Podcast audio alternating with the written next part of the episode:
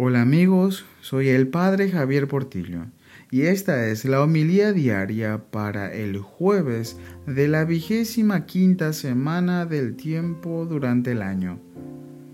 Lectura del Santo Evangelio según San Lucas, capítulo 9, versículos 7 al 9. En aquel tiempo, el tetrarca Herodes se enteró de lo que pasaba sobre Jesús y no sabía a qué atenerse, porque unos decían que Juan había resucitado de entre los muertos, otros, en cambio, que había aparecido Elías, y otros que había vuelto a la vida uno de los antiguos profetas.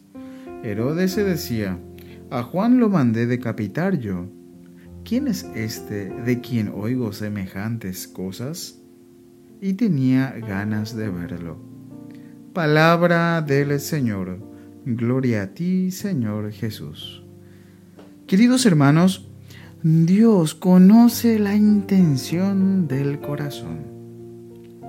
Fíjense cómo Herodes quería verlo, pero ¿cuál era su motivación? Era simple curiosidad, una vana curiosidad. ¿Y nosotros? ¿Cuál es nuestra intención? ¿Cuál es nuestra motivación para buscar a Jesús? Como Herodes, que solamente lo buscaba por curiosidad, o tal vez muchos seguían a Jesús porque hacía milagros, porque multiplicaba panes, o porque hay algún beneficio personal.